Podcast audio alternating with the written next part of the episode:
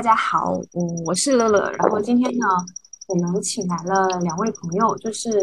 呃，微博啊，ID 应该是他今天也在玩游戏运营组啊，bot 运营组的两位朋友，就是云间和呃小 W，然后跟大家一起讨论一下呃游戏中的南宁现象这个话题。呃，两位可以先跟大家介绍一下自己。嗯，大家好，我是运营组成员之一 W，叫 W。然后我们这个 bot 呢，其实到现在为止也才运营了可能两个多月。然后我们这个 bot 呢，主要是呃，就是去给女性玩家提供一个比较良好的一个环境，去分享就安利一些游戏，并且去避雷一些游戏。我们也知道现在这个游戏市场大部分的游戏其实是对女性不太友好的。那我们把大家经历这玩过的游戏分享出来，这样就是可以让大家有一个更明确的方向，知道该去玩什么什么样什么样合适的游戏，然后可以避免花，呃，就是消费一些无用的钱。好，大家好，我叫云间，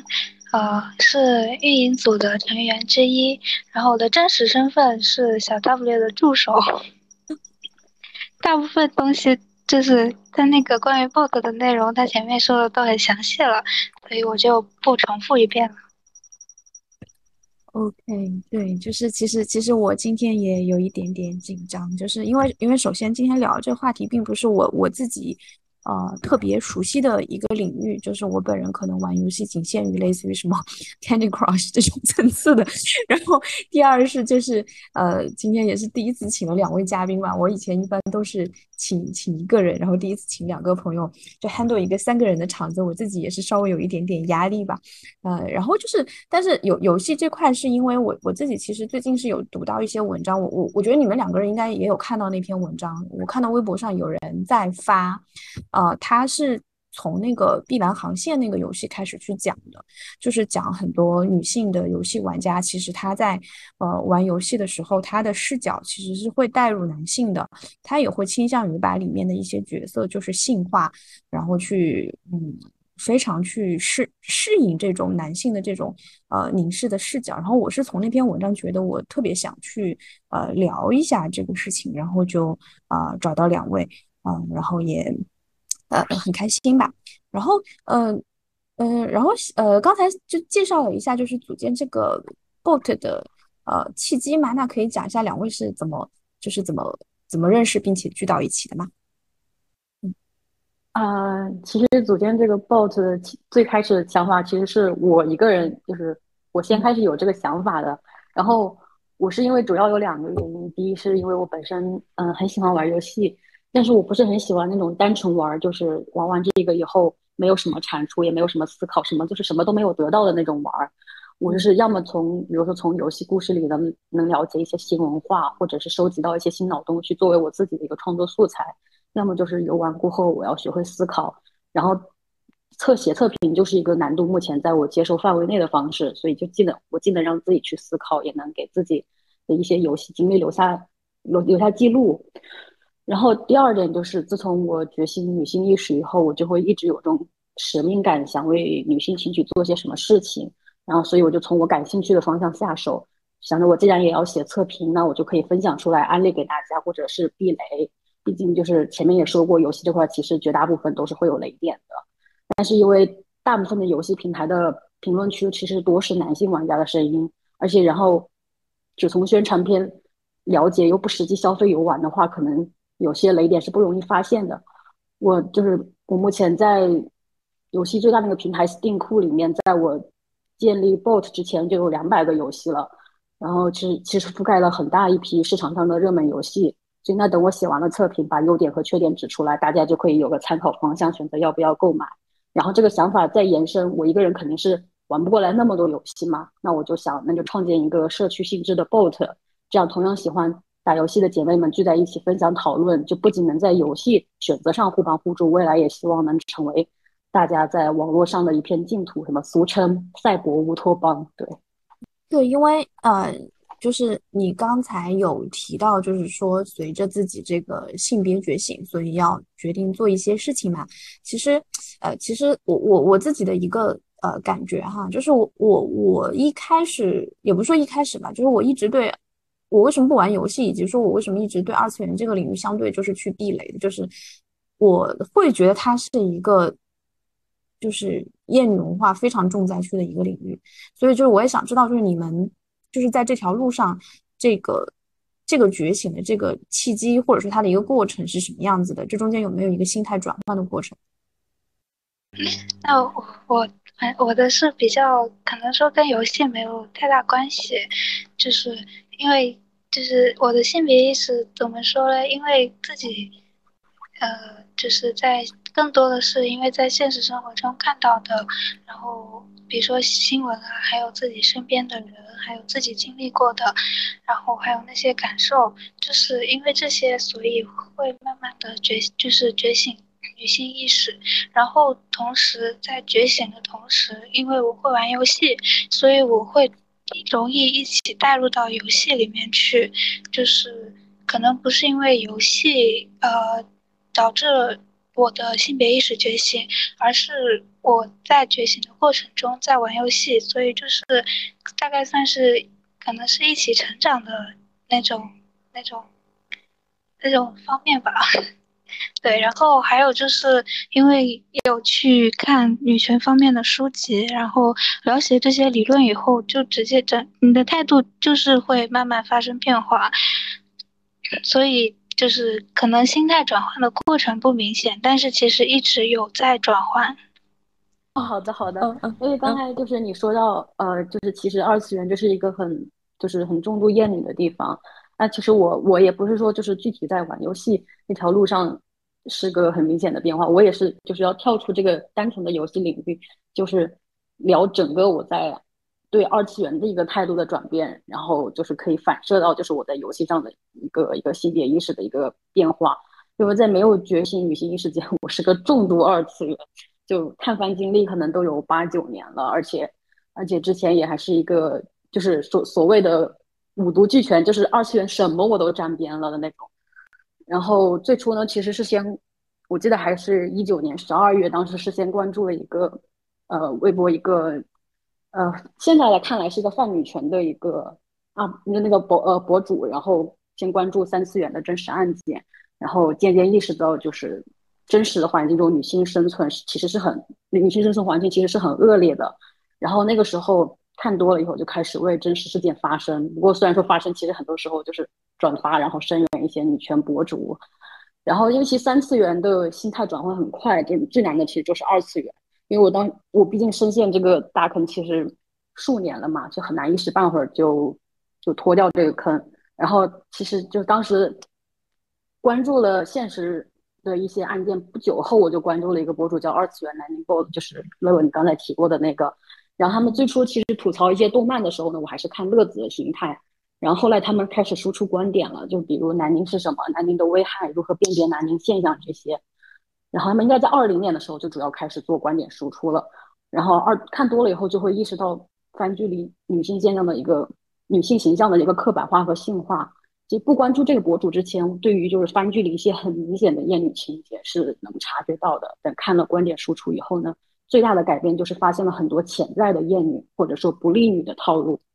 然后，因为我本人是百分百相信二次元作品是反映了作者的真实想法，或者作品是这个作者受受了大环境影响后的一个思想投射。然后我自身有这个观念以后，就很难再单纯的再把二次元当做单纯就是一个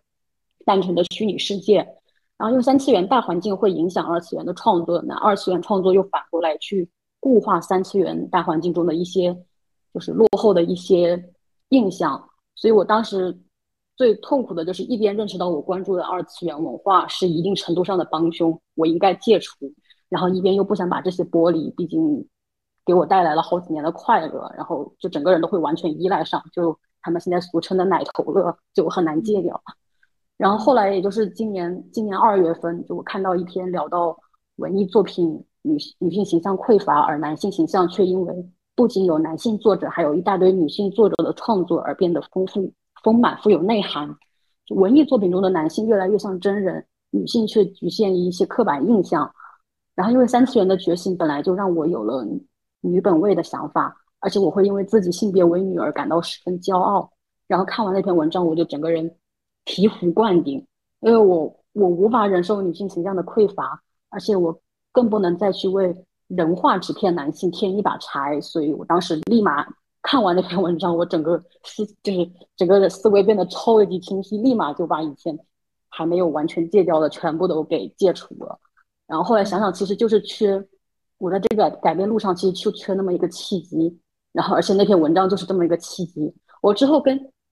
其他女权姐妹聊到的时候，就他跟我说那篇文章其实是不少人改变的契 机，然后我就感觉好幸运啊！我就随便刷刷微博，我就看到了。嗯，然后我，然后，然后自从那以后，我就是在整个二次元关注的，我只剩下游戏领域了。就，但是我虽然还关注游戏领域，但是我不会说称自己是游戏宅，因为其实很多，比如说我现在正在追求的六 B 四 T，其实是。想让大家更注重三次元提升，就是女性自己的实力什么的，所以，哦，游戏只会游戏现在就只会成为我就日常娱乐的一部分，就我更加关注三次元提升我自己，而不是沉迷奶头乐。所以，我作为有娱乐的一种方式，我没有打算就是完全戒除打游戏这件事情。而且，因为我在前面有了很多观点输出的一个一个基础以后呢，我在游戏选择上就有比就有比较高的要求。虽然说就是绝大部分的游戏还是会帮助三次元固化一些不好的印象，但是我可以基本上可以避开消费那些游戏。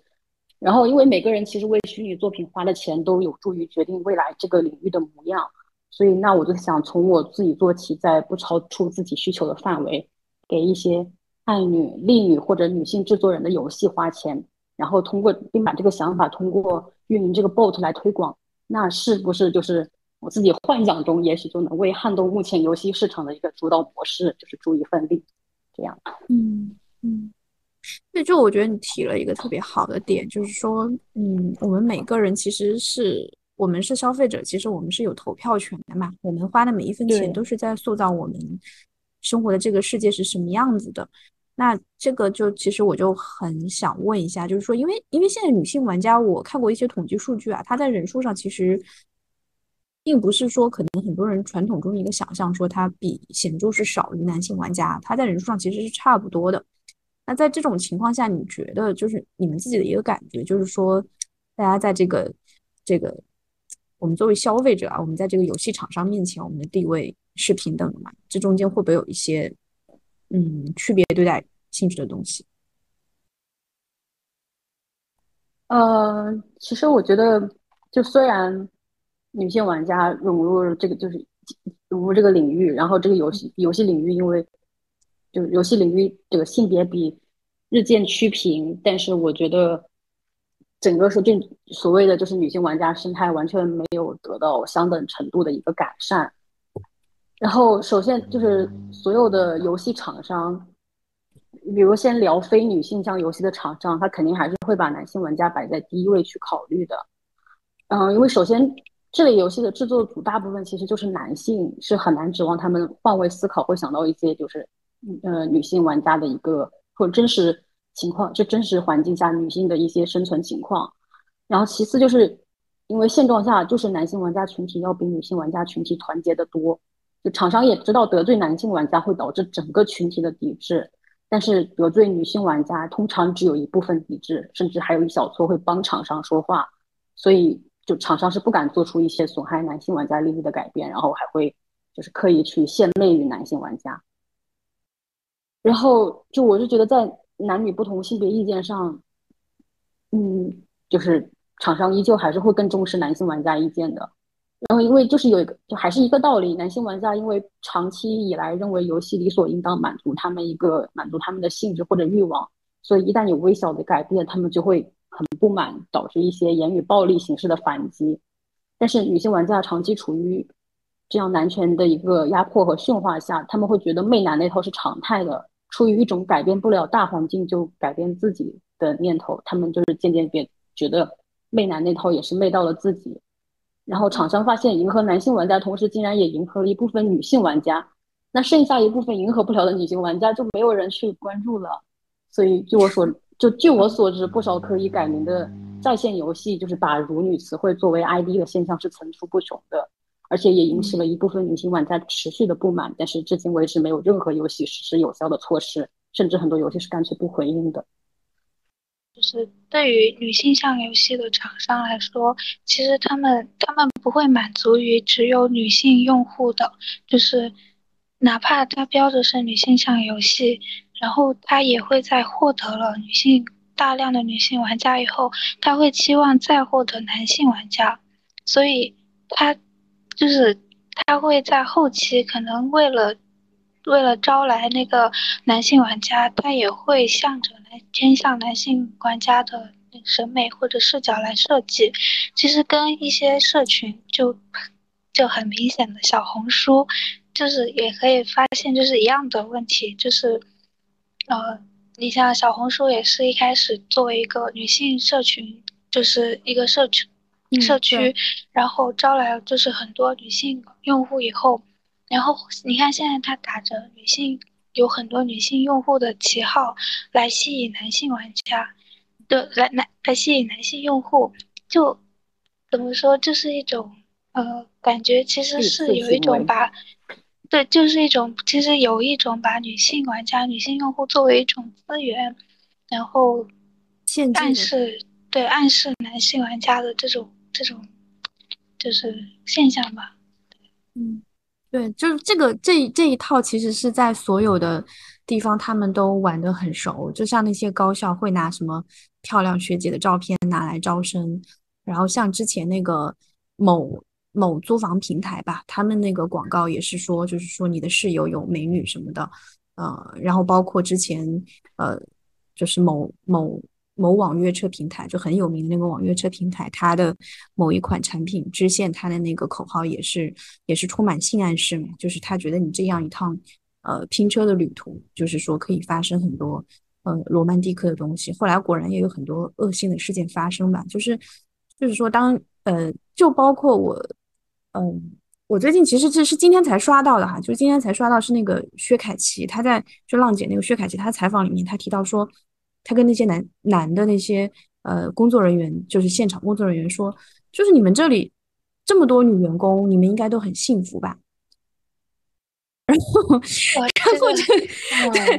对对对对，然后就是有人提出这个其实有点不太好吧，但是很多人说哦，好像也没有什么不好，就是很多人觉得可能这个还没有问题，就是这个跟你刚才提到那个，就是它本质都是把女性当做一个资源来，就是呃，当女性成为主体一个。小圈子里的主体的时候，她其实并没有因此而得到话语权，她反而会哦，这里猎物很多，你们赶快来，或成成为这样的一个感觉。这让我想到，我今天也是最近刚看到，好像是有一部国产的一个小制作的一个电影，然后里面的就是三位嗯，就是女主演他们说，对，哎，就是他反正好像就是他们自己开玩笑嘛，说如果这个票房是到一千万，然后他们就裸奔什么的。对对对对对。他是那个导演拿出来拍的，就是其实今天我我朋友也问我要不要去看，然后，嗯，我我一方面是因为这个原因我就不太想去看啊，另外一方面我就是觉得他他那个题材就是，呃，我我我会怀疑这样的人是否能够出就是产出一个相对真真诚的作品，就是而不是比较客气的东西。然后其实她也是女性，正好那三个人也是女性，他们在这里也也不觉得这个有问题。就我，我甚至怀疑，嗯，对我也相信他们在那一刻的真诚，他们也不觉得自己是被利用或者被骚扰怎样，但是，嗯，仍然改变不了这件事情的一个性性质，他们仍然是被作为一个礼物，就是放在这件事情中间的。其实，其实这个也会，就是除了就是直接就是 VS 厂家这种关系啊，就是说，呃，玩家 VS 厂家这个关系中，其实就是在一个你提到的这个，其实在就是社群的氛围嘛，就是玩家和玩家之间。它也会有这样的一个力量对比，这个可能是由于它厂家的，呃，这种对某一方的纵容啊，就是表面上是不干预，实际上其实就是在支撑呃其中的某一方这样的一个行为导致的。就你这个让我想到，就是大家会觉得现在某些社区它是有明显的一些呃厌女氛围的，就比如说这个二次元的曾经的大本营就 B 站吧，它其实对于嗯啊对它的那个它那个所谓的仲裁，就是对于所。男性和女性，他们呃一些所谓的敏感话题，它的处理尺度也是会差距还是挺大的。对，就是这方面，就是对，就是这种，对，就是刚才讲的是这个我们和厂家的一个关系嘛，就是其实也可以讲一下，就是玩家之间，就是在玩游戏中间，呃的一些玩家之间的这种一些体验吧。嗯，就是我是觉得，因为女性玩家的一个大量涌入，因为挑战了男性玩家在这个游戏领域绝对的主权主权位置，然后所以其实会引起他们的反感。男性这个群体就是其实，在排除异己上，因为特别团结嘛，所以然后他们就会用一些惯用伎俩，比如说什么污蔑、污名化，还有制造一些刻板印象。就因为女性玩家恶劣的生态，其实主要还是体现在多人在线游戏上，就是比如呃。英雄联盟、王者荣耀、吃鸡等这些游戏，然后如果看到女性玩家段位高，他们就习惯性的污蔑，就对方是老公或者男朋友或者陪玩带上来的，然后哪怕对方战绩好，也会污蔑对方是别人代打的，然后他们还会专门创建一些词汇来污蔑女性玩家，比如什么上分表啊、躺表啊，都是指那些就是没什么实力的女性玩家，然后靠队友就是带上分的那种。然后污名化呢，就体现在他们会用“母人”来称呼女性玩家，“母”就是那个母亲的“母”，然后“人”就是人类的人，就是这个词汇。然后并伴随着一种很轻蔑的口吻，就像在那个社会新闻中“媛”这个词被污名化一样。然后因为“母”其实是个中性词嘛，然后现在就专专门拿来嘲讽一部分女性玩家。最可怕的是，女性玩家之间也会用这个词互骂，并且他们并不觉得这个词有什么问题。然后。制造刻板印象也是主要体现在两点上面，一个是游戏类型，普遍认为女性玩家只能玩一些轻休休闲轻松的音游啊、换装游戏什么的，然后玩不来需要那种硬核操作的游戏、需要技术的游戏。然后这个刻板印象直接反映在之前某直播平台有个很火的呃王者荣耀女主播，她是国服前十，而且也是很多一些比赛的冠军，但是仅仅因为她是女性，王者荣耀官方。就是用已经开辟了女子赛道的理由，禁止她和男性选手一起从青训训练到正式参加比赛。其实以以她的实力是肯定不输部分现役男性选手的，但是仅因为性别，就仅因为现在这个普遍印象是不相信女性玩家的一个技术实力，她就失去了和男性同台竞技的一个资格。然后第二点体现在。对于那些分攻击和治疗型角色的游戏里，普遍认为治疗型角色就是女性玩家在玩。然后如果发现是对方是男性玩家，还会就是男性玩就是这部分对还会嘲笑他们，就嘲笑他们娘啊什么这种这种很刻板印象的词汇。然后因为其实普遍治疗型角色的操作通常会简单一些，就本质上还是不认可女性玩家的实力吧。然后除了上面这种三种一个限定环境下，其实还有不少男性玩家是看到对面有。女性玩家就会开麦打字骂人的，就说什么说什么女生来玩什么游戏这种啊，当然他们会骂的更难听，然后或者把队伍输赢怪罪在本本队的女性玩家上。我最近刚看到一些什么言论说说要是本队他是有遇到三个女性女女三个女生三个女性玩家，然后他那个那个男的说他就会直接挂机，完全不打这把游戏，就自己操作烂的不行，然后但是只会归咎在女性玩家头上。这这些其实也是刚刚说的，呃，就是关于女性玩家的生态，就是就是我们能发现，现在女性玩家的群体是在慢慢壮大的。就是你你去包括很多微博啊或者小红书啊，你其实可以看到很多女性玩家，就是女性的游戏玩家，不管是呃网游啊、手游啊，还有就是那种单机游戏都有，但是他们在。在就是在游戏厂商或者在对于市面上很多游戏来说，他们其实还是在玩一些以男性玩家审美或者视角来制作的游戏。就是这个其实是他们怎么说呢？他们的地位其实还是有一些边缘化的，就是他没有，其实真总真的来说，其实是没有那么大的话语权。包括但而且女性玩家内部也比较。呃，就是其实冲突还是会比较大的，就没有一个特别特别统一的声音，后来去争取自己的话语权。还有一个问题是，就是也是普遍有一个误解，就是女性玩家天生就是喜欢换装、恋爱、休闲或者没有太多技术含量的游戏。这个刚刚小 W 也有说，然后竞技性强的，然后硬核类的游戏不适合女性。或者说这些游戏的高端玩家里面是很少见女性的。就是就是我这里说的是一个误解，就是对于很多人，不管是玩游戏的还是不怎么玩游戏的，就是不管是男的还是女的，在很多人的观念里都是这么认为的。就是其实这个可以类比一下，就是我们从小到大都能听到的一个声音，就是说男生理科好，女生文科好。其实就是这种声音是很相似的，这但是都是相都是相似的无稽之谈。但是这个声音。就是被这些说法洗脑洗多了，很多人就形成了固定思维，包括很多女性，她们也会自己认为啊，我就是适合玩换装，我就是适合去玩恋爱游戏，然后我不适合去做那些，就是不会不适合去打那些竞技性很强的游戏，就是我没有这个能力，我是女生，所以我不会去做这些。就是这些已经很对了，很成为了很多女性的固定思维，呃，所以我们就其实还是希望，就是就是像现在越来越多的女性用他们的行动证明了，就是男生理科好，女生文科好这个观这个说法这个观点的错误。我们希望在游戏领域中也有可以可以有更多的这样觉醒的女性的行动和声音。嗯嗯嗯，对，因为你你提到就是说其实。呃，因为呃，之包括我我我也有去看你们当时就是你们 bot 上有翻译的那个系列的是 YouTube 那个那个视频嘛，然后就是我我我也了解到，就是说其实最早期的话，大部分游戏它的主角都是男性的，然后女性玩家她是等于说是她是不得不去带入男性的视角开始玩，就最最早的开始是没有一些呃，一方面是所谓这种就我们说的非常狭义的。女性向游戏就像换装啊、恋爱、啊、乙女游戏之类的。然后另外一方面，它也广义的，就是说女性友好了，相对没有那么厌女的游戏本身就不存在，然后也不太存在女性的角色。那就是大家是不得不去呃把自己变成一个男性，然后去开始一个。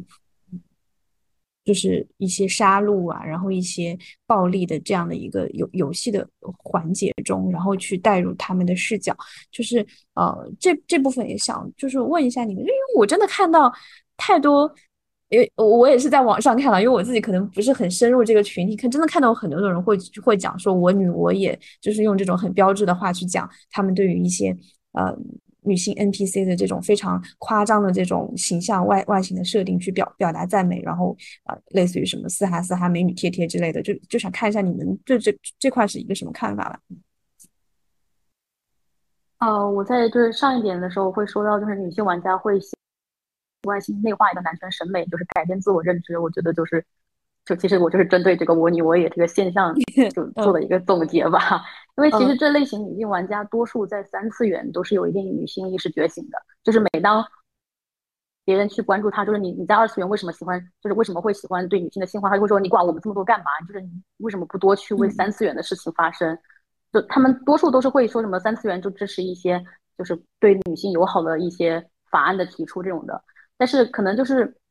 因为三次元的真实案例都会比较直观，就是很能很容易就能看出这样的一个大环境的恶劣。但是对于游戏这种，或者说不只是游戏，就整个二次元这种虚拟创作，很多人都是就是秉持着虚拟就是虚拟，是不会影响到真实环境的观念的。然后秉持这个观念，然后参与到对虚拟女性女性形象的一个性化中的，就是他们就是总说纸片人是没有人权的，但是纸片人背后反映的群体那都是真实的。就是都是真实有人权的，因为我是觉得虚拟创作其实对于一个真实环境的影响是潜移默化，不是说凭借一个作品的女性性化形象就能改变大众认知的。就这个潜移默化的影响，甚至能最早就最早追溯到希腊神话中，这也是我们在那个翻译的视频里面的最开始的某一集有讲过。就长达上千年的驯化其实是不像真实案件那样直观，所以很多人根本就意识不到，就是他不能理解为什么我就是就是可能喜欢。就是女性，比如在那个游戏里面，或者在，呃，在那个其他的小说作品里面，就是她穿的，就是衣服暴露点又怎么了呢？就是为什么？就是那，就是感觉他们不能意识到，就是它是一个长期的一个东西，而且他们就会单纯的指明，就是只看到当下的一个点，就是我当下这个女性在作品里面她穿裙子又怎么了呢？就是他们意识不到一个长期的一个影响的一个这个现象。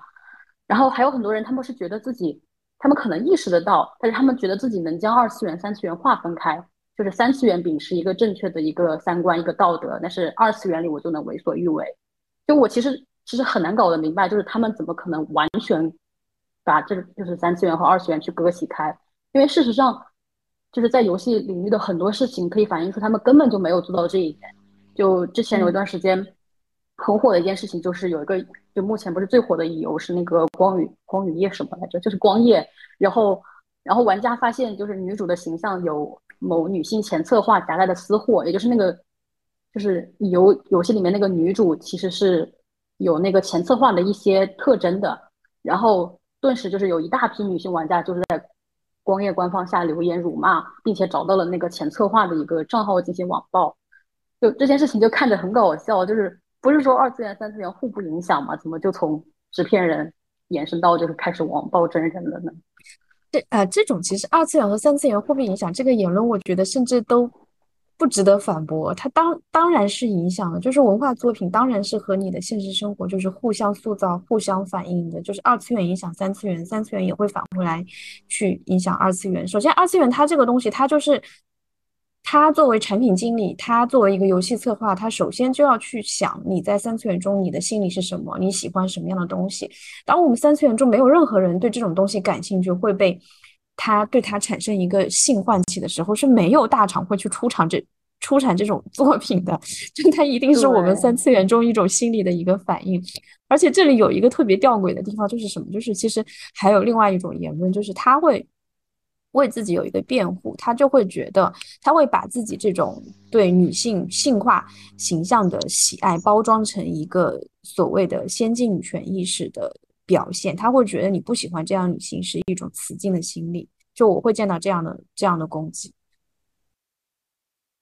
大家普遍认为就是纸片人不是没有人权这个嘛？但是其实很多女性玩家所谓的纸片人没有人权，它是仅限于女纸片人的，就是让别人少管女纸片人该怎么样。但是如果遇到男纸片人，就是被辱骂或者怎么，就一个个会跟打了鸡血似的追着你，就是说你质问你怎么敢骂他，然后这种。就就说白了，我觉得就是很多女性玩家虽然就是绝大部分会对真实男性产生厌恶，但是他们本质上是还是爱男性这个性别的，吧对男性的欲望投射在了纸片人身上。但是他们不爱女，因为其实我们所处的大环境就不爱女。就我是觉得这跟性取向无关的，就是很多人会拿自己说自己是异性恋来说，但其实性取向这个东西并不是完全天生的，它其实完全是可以后天塑造的。就我们从小到大接受的一个媒体渲染，那么大肆的。渲染一个就是异性恋的一个，也不是说好处吧，就是神圣化异性恋、神圣化爱情，就这样的一个大环境，导致了就是女女性就女性玩家才会对女纸片人和男纸片人就是区别对待，而且就是这样的一个大环境，导致了女性玩家就觉得纸片人的遭遇和自己在真实环境经历的一样是正常的，就是他们在真实环境中，比如说被驯化成了白瘦幼的一个审美，被规定为比如说正式场合要求化妆和高跟鞋。以及刻意迎合男性要适当裸露，然后他们就会对女性纸片人抱有一个就是同样的要求。所以当纸片人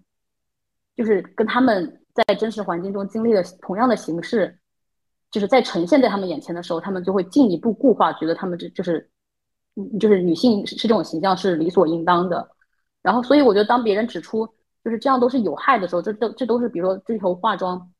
高跟鞋，这都是一种向下自由的时候，就是他们就会。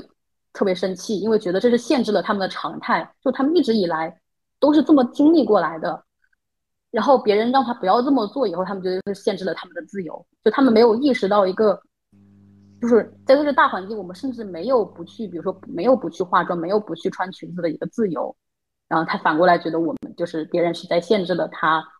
一个就是所谓的一个向下的自由。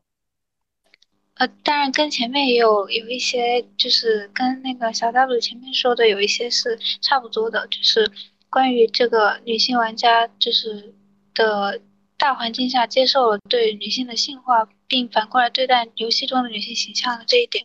就是我觉得，因为一方面是长期以来女性处于弱势的地位，就是这一点。你现在在到现在为止，不管在哪个领域都是这样的，所以在游戏呃，在游戏领域也是一样的，就是呃，的地位。然后呢，在这个领域里面，男性的视角、男性的审美是早就已经确立的。就是对于对于一就是一个参与一个已有的势大的就是势力比较大的群体，比建立一个新的，然后打破了传统思维的群体会更容易。所以也会就所以就会有很多女性玩家带入男性视角，然后就。直接按照他们的视角、他们的审美来对女角色和 NPC 来进行看待。然后另一方面是，我觉得游戏的生态和现实的社会其实是一脉相承的，就跟前面说的二三次元其实是很难分开的。所以本来现实社会中就很充斥着男性对女性的性化思想，然后我们从出生到现在一直都长期在这种社会中生活，对于很多人来说，或者对于所有人来说都是。很难摆脱他对自己的影响的，只是有些人是影响比较大，有些人可能他意识到了，然后一直在尽力的摆脱对自己的影响。但是对于大部分目前的女性来说，她还是会影响很大，所以到了游戏的领域也会出现这样的情况。嗯，对，然后然后我觉得其实还，哦，我还觉得就是女性就为什么会带入男性视角参与。性化这点，我觉得还有一个就是，其实，就呃，人本质上其实还是会慕强吧。毕竟，因为其实现在这个男权社会，就是男权其实代表着更种一种一种强大的一种就是团体或者势力。然后，女性玩家就是当他们带入男性视角的时候，其实相当于他们体会到了这份权利感，就他体会到就是好像就是我嗯我在带入男性视角以后，我就能对就是女性角色就做一些。就是整个普遍社会认可的一些，比如说性化，因为其实是男性群体肯定是支持这样的一个行为的，只是说女性女性玩家群体才会做抵制。然后当他们其实带入到男性视角的时候，他们体会到这种强大的权力感，这个时候根本就就是意识不到自己其实就是是以就是自己本身其实是是是要代表女性的，就我们会俗称这种人叫精神男性，就是他们 已经可能跟。女性群体就是还是已经就是已经割席开了这种感觉。对，其实我突然想到，其实还有就是，其实我们从小到大，其实不知道你们有没有见过，反正我是记得我是见过的，就是有些女生，她们比如说从小的时候，比如说很多女生都在玩布娃娃，这个当然这个现象就是不管是塑造的还是就是还是说什么样，但是有些女生她会说。啊，我喜欢看书，或者我喜欢，比如说我喜欢玩赛车，然后他这个时候会以一种我跟你们这些女玩布娃娃的女生不一样，就是他会以一种我更像男生的那种那种视角，就是然后对其他女生说，我跟你们合不来，我跟男生更合得来，因为我更我喜欢赛车，我不喜欢玩你们那些布娃娃。他其实也是一种，就是类似也是跟。这种情况一种慕强吧，就是，但我不知道你们有没有见过这样的人，但是我是见过，甚至我自己以很久以前也有那么一小段时间会这么想，就是比如说我更喜欢玩游戏，或者我更有一些男生的爱好，呃，或者呃觉得啊我没有你们想，我没有你们就是有那么多嫉妒心或者什么东西，就是一切。呃，就是有一种类似于歌级的，就是好像我更像男性，就我更厉害一样。因因为我记不清，我好像之前某期播客啊，我的记忆力也不太好。某期播客好像稍微提了点，但是当时没有讲太多。就是，呃，他他这个慕强倒不是说这个兴趣爱好怎样强，而是说这个群体是强势群体，所以说他的兴趣爱好自然就变得比较高级。就是女性其实玩布娃娃和男生玩游戏，你说来说去这两者。有什么鄙视链呢？但是好像玩游戏就会更更高端一点，玩布娃就就好像更 low 一点。就包括其实女女孩子追星，然后就是脑残粉，但是其实男生这种电竞粉里面，他们也。他们也搞出很多事情来，然后，但是大家会有一一一整套话术去包装他这个事情，把它讲的是一些什么，就是青春啊、浪漫啊、激情啊，就用这种这种语言去包装他们的这些胡作非为。但是女生如果去为了一个 idol 去呃去做出很多事情来，她就会变成一个社会新闻，变成一个丑闻，然后贴在所有女性的脑门上，就是就看你就是说看女性就是这样，这这这种没有理智的群体就会变成这样。就包括其实消费主，大家现在反思消费主义也是，就是女性化妆啊，然后买高跟鞋，买买买啊，就是都会被批判嘛。当然，当然这个可以单独去讲啊，他他他他他是。他是怎样的？但是其实男性他他在氪金方面，他在买鞋上，他这个消费，他对品牌的这种热爱，包括电子产品，他是真的在这里体会到那么多使用价值吗？但是好像没有。然后说起来就是一些什么啊，男孩子的浪漫，呃，一个有情趣的男孩子，呃，怎样怎样怎样怎样，就是我我想说的就是这点吧，就是当一个人变强的时候，他喜欢的东西都会被贴上一些很。就是金光闪闪的一些标签吧，嗯，对对对，因为我是觉得这个这个事情能，让我想到之前就是有一个比较火的一个女 rapper，她不写了一首歌嘛，里面提提到说，对，就是说什么什么，说是 男性什么什么要要赚钱，就是 买车买房，然后对，什么要体谅男孩子的一个愿，体谅体谅男孩子的一个兴趣什么，很好笑，哇，当时太搞笑。然后还有，其实刚刚说到就是就是女女性就是。就是追星圈其实难免不少会有一些饭圈行为，但是男性在电竞圈其实同样有这些行为，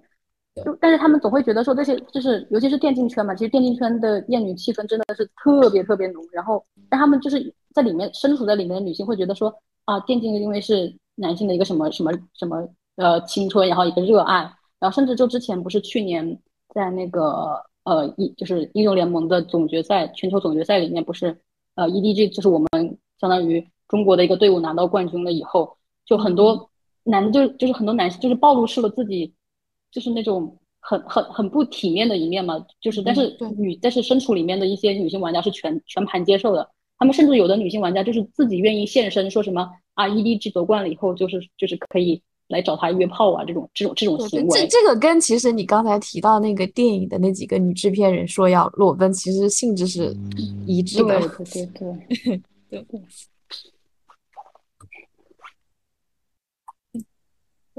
然后就是其实其实我我一开始看到你们这个 boat 就是从你们翻译的那个视频开始的嘛，然后我觉得它就还蛮有意思的，就是它它有现在其实会有一些女性角色出现在游戏中啊，你不应该说是出现，应该是很多了，其实那。他的几种典型的类型，我觉得他有分析到，就比如说，呃，落难公主，嗯，这这个我我倒是真真的玩过几个类似这样的游戏，然后还有就是他是被作为被奖赏的礼物出现，或者说是呃一些呃 NPC，就是那种出现在某一个环节中，然后被暴力的对待，这个玩家可以选择去解救他，呃，or not，而且甚至于就是他他的是，然后他甚至会去。呃，他不能立刻去解救那个那个女被被虐待的女性，因为这样不能保证他拿到全部的呃分数，他可能要等他被打一会儿，他才能 才才能上去去解救。对对，就是对这块也想听你们去呃给我们讲解一下。对，有一个就是游戏是一个我以前喜欢的消消乐游戏，就是嗯，它它就是很典型的。落难女郎的套路，因为她的故事主线就是救公主。这个，嗯，这个小 W 是知道的，因为这个游戏还是就是算是他安利给我的，对，是以前的一个游戏。然后就是我现在玩到现在，因为哦，也不是说玩到现在，我也挺久没玩了。但是就是玩到我上次玩的那个地方的时候，其实他总是会就是，比如说他这个关卡到了，他看到了公主。然后这个时候，剧情突然出现另外一个人，然后把另外一个敌人，然后他把公主给又劫走了。然后主角团就要一直处于这种，他好像要救到公主了，但是就是但是又没有救到，就是永远有一有有那个公主，她正在被绑架，然后正在需要主角团去救。其实这个就是一个落难女郎的那个套路，而且就是包括这个游戏里面还有一个挺刻板印象的点。之前那个呃，之前小 W 也说过，就是关于，呃，就是女男性和女性角色的职业。这个主角团呢，一共四个人，就是你单从人数卡上看，其实好像是挺公平的，一两个男性和两个女性。但是你从职业上看，一个近战的战士，还有一个盾和应该是骑士吧，然后还有一个远程的魔法师和一个治疗。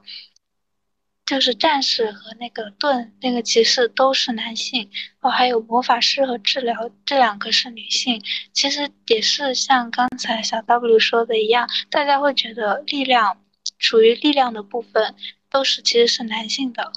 可能只有比如说治疗啊，或者或者这种，嗯，就是不需要力量的职业才是女性应该去做的，就是大家会更偏向于这种。就有这种刻板印象，对。因为刚才，呃，云间是聊了，就是落难公主。其实我们一般会普遍叫落难女郎，因为很多时候游戏里面并不是就是被拯救的那个不一定是公主的一个形象。然后我可以就是先就是简单介绍一下，大概就是这些游戏类型，就在游戏里会怎么体现吧。就是落难女郎其实就是指的是女性角色被囚禁或者被捆绑的一个情节设置。这个情节设置会成为男主冒险的一个驱动力，就是这些女性角色无助柔弱的形象是能激起男性玩家的一个保护欲的。但我觉得这个套路最严重的问题是它延续了女性这个群体是普遍柔弱，是需要保护的一个形象的。最可怕的是女性自己也会内化这个形象，觉得自己就是就是无助的，需要被保护的。因为我觉得这其实前段时间社会社会上最火的新闻不就是那个就是唐山烧烤嘛？然后就是唐山烧烤之后，其实有很多就是女性一些就是女性防身的一些科普，但是当这些科普出来以后，仍有一部分女性还是觉得不要反抗，因为她会怕怕激怒对方是得就怕对激怒对方，然后得不偿失嘛。然后现在就是这波人，我们就会有个称法叫等死派，就是他宁愿自己被伤害被侵犯，但他不愿意动手去反击，因为他本质上觉得就是自己的实力就是会比就是天生实力就是会被男性弱啊，然后。呃，就是我就没办法去反抗，只能坐等救援。因为我虽然我觉得，其实虽然说可能女性在就是身体技能上可能会确实是可能相比男性的一个身体技能没有很大的优势，但是不是说绝对来说就是完全抵不过的。因为女性就是硬实力上抵不过，她可以想办法就是去取巧嘛。除了就是真的，我觉得绝对体型上的一个优势的情况下，就是女性才最好不要去，可能是就是不要去做一些很。过激的行为，但是我是觉得，就是最重要的，我觉得女性防身科普这个事情最重要的，并不是说它出来以后就让所有的女性在以后遇到一些什么呃暴徒或者歹徒，然后呢就直接上手去行为。我觉得最重要的是要去改变女性她本身的一个想法，就是我们是有能力的，我们不需要等待别人来，我们自己就可以想办法，就是拯救自己的这样一个观念。我觉得最重要的就是要转化成这样的一个观念。然后，但其实我们当时我们翻译的那个系列视频里面，就是这个套路其实是一三年总结的套路。但是现在，就是只要是男性主角的游戏，绝对百分九十九吧都会有，就是呃落难女郎这样的一个套路。然后就拿游戏里面最火的不是就是《塞尔达传说：旷野之息》嘛？这个游戏就当时很多就是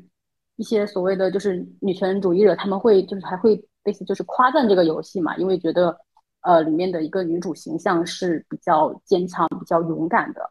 但是她再怎么女性形象，再怎么就是不刻板化，就是不是那种很无助、需要等待救援的一个形象，她本质上最后就是公主还是要等待着男主去拯救的。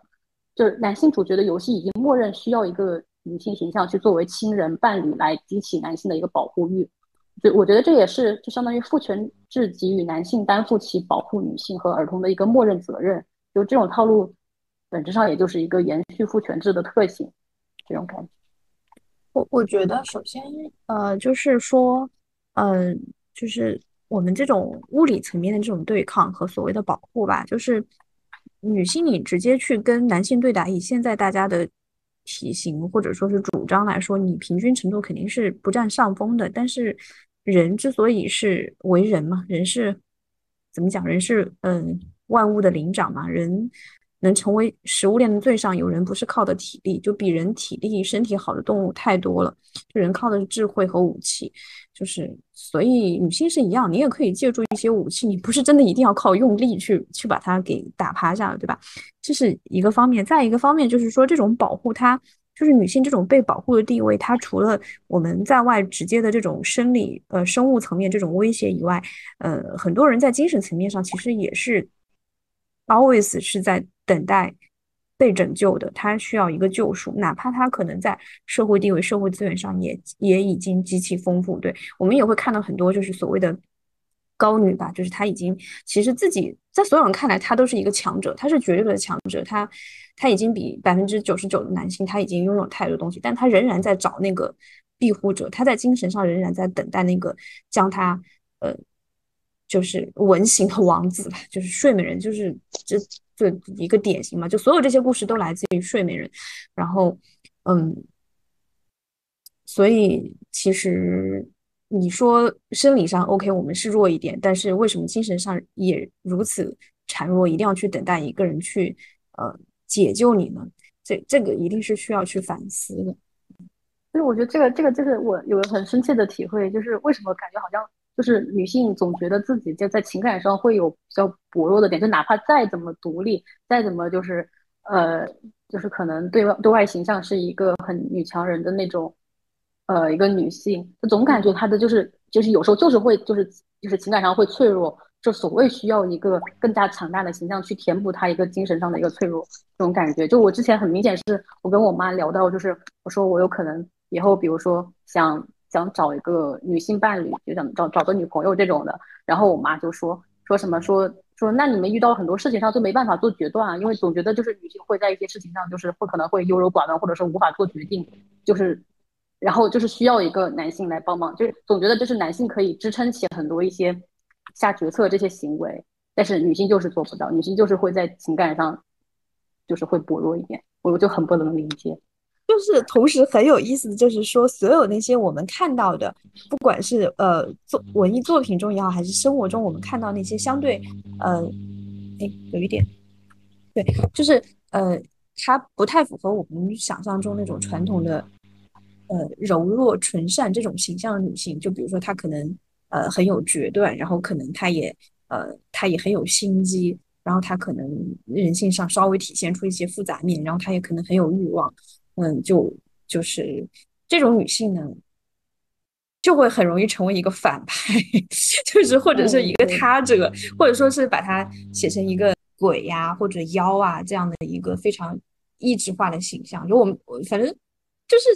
你像西方文化，它巫师总是女的嘛，烧死女巫；然后东方文化，《聊斋》里面鬼全是女的，就是。对，就是我，我突然又脑脑脑子想到了那个《西游记》，我记得我在看那个电视剧版的《西游记》啊，这是剧版的，不是那个原著里面的一个桥段。就是那个剧版的《西游记》里面，当时那个唐僧正在跟女儿国国王就是在那里有一点暧昧的时候，唐僧突然被那个蜘蛛精给抢走了，然后唐僧就变脸，然后那个蜘蛛精就问他说：“就是你为什么对我这么凶，然后对女儿国国王就那么温柔？”然后他就说：“人妖是不一样的嘛，就是就是一个人类的形象，女人的形象就是女儿国国王那样一个。”呃，温柔的、没有伤害性的形象，然后当他有攻击性，他就变成了一个妖，就是就不是人，不是女人。对，其实就是我，因为我看小说比较多，其实有时候真的能看到，就是他们会把一个就是不符合男人形象，就是男人心目中的所谓女人的那女性形象设置成一个反派，而且可能就是比如说。有我之前有看过一本小说，它就是有一个算是女反派吧，她其实一直是一种很强大，然后很富有野心，然后就是很厉害的一个女性角色，但是作者还是会把她形容成一个，呃，就是还是会让剧在剧情里面显得她很很就是属于一种很不。就是一种比较贬义的形象会出现在这里，然后这个时候男主角登场了，男主角推翻了他，就是他的权威，或者然后作为就是相当于他好像这样的女人其实就是不应该，呃，会有一种他不应该胜利，就是需要被打倒，他会他会对于就是在这本小说里面他是需要被打倒的对象，但其实。他就是他的那些，就是那些厉害的那些，就是叫什么？那些厉害厉害的本，就是品质，就是呃，其实是如果他是一个男性的话，就是他是可以在这篇文里面作为正面形象出现的。但是当他作为了一个女性，好像他就显得，嗯，比如说他颠覆了传统，然后男主就以此为借口，然后将他就是打败了他。其实也是一种，就是刚像刚刚说的那个样子的一些例子。嗯，对，就是第二个套路就是女性就是在游戏里面是会作为奖赏这个套路呢，我是就是它是指的是女性的情感和身体是作为男性角色完成任务或者一个或者是击败强敌的奖励。然后其实我就是觉得这种女性角色它本质上就是工具，就可以说是奖杯拟人化，只是因为在男权社会下，男性觉得就是女性的情感和身体理应满足他们的性质，才会把奖杯拟人化成女性。然后我这个套路，因为基本上其实是和就大部分的时候是和落难女郎一起使用嘛，就是你救出女郎以后，然后再由女郎献出吻或者身体，然后来达到一个奖赏男男主的一个一个一个作用。我觉得可以，就是这这种这两个套路的连环使用，可以说是将一个女性角色就是剥削利用到了极致。而且就是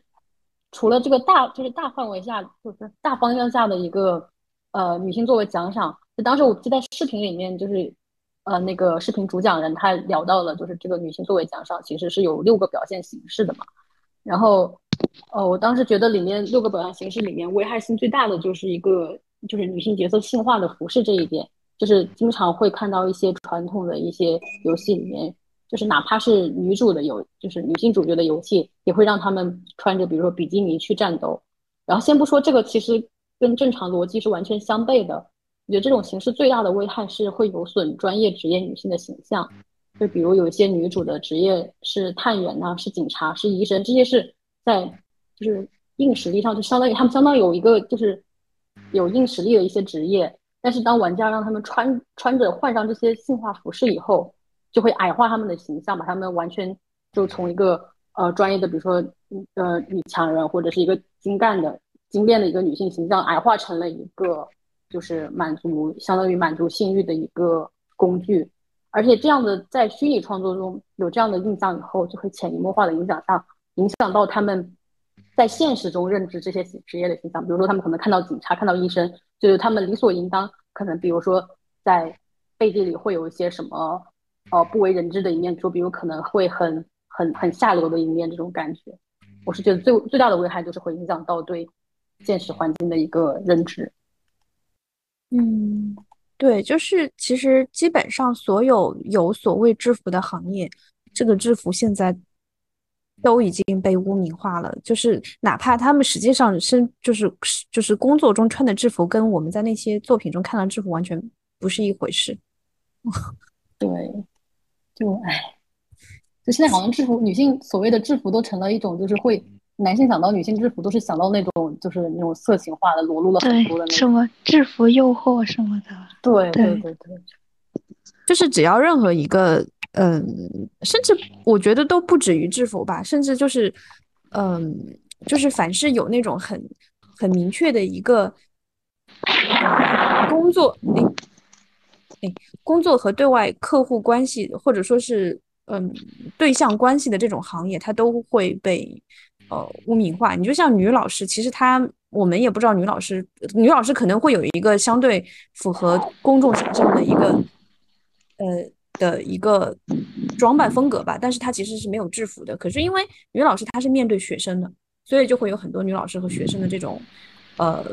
这方面的想象。然后更更常见，比如说护士、空姐，这就这就不用说，因为这是一些就本身就有制服的行业嘛。虽然虽然其实其实我们也看到护士穿的制服是什么样子，根本和那些作品中的完全不是一回事。对，甚至还有女警，就是这种，嗯，就是这种，哪怕是已经很有力量的这种这种呃形象吧，他们还是会对他进行嗯那些下流的想象。就是嗯。就就挺可悲的吧，其实，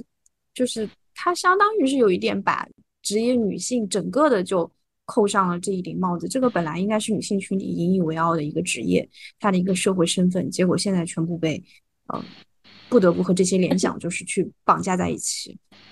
我觉得其实会不会有一种就是男性群体的一个危机感，就是因为像女警这些，相当于就是女警本身，女警啊，然后呃呃女医生这种都其实是相当于侵入了。呃，男性是就是本质上这些可能这些职位本来都是，尤其像警察这个职位，本来大部分绝大部分都是男性来担当的。然后当女性就是能越来越有实力担任这些职位的时候，他们就会觉得感觉到很就是威胁到他们的一个地位了吧，这种感觉，所以他们就开始，就是我觉得一旦威胁到他们地位，他们就会开始下意识的去污蔑，就会污名化，尤其是就是比如说像越来越多的呃女性，就是他们的一个学历要比男性程度还高的时候，他们就下意识就会觉得这个是假的，就是他们这种长期的一个影响就会导致，就是男性群体这样影响会导致就是会影响到呃普遍大众的一个印象，就我觉得之前不是。网上很火的就是有一个牛津的一个数学博士嘛，他当时说自己是从牛津的数学建模系以第一名的第一名的成绩毕业了，但是当时他发出来以后，就是当时最刚开始发出来的时候，网上绝大部分的言论都是不相信他，觉得他是在炒作，觉得他那个学历是假的。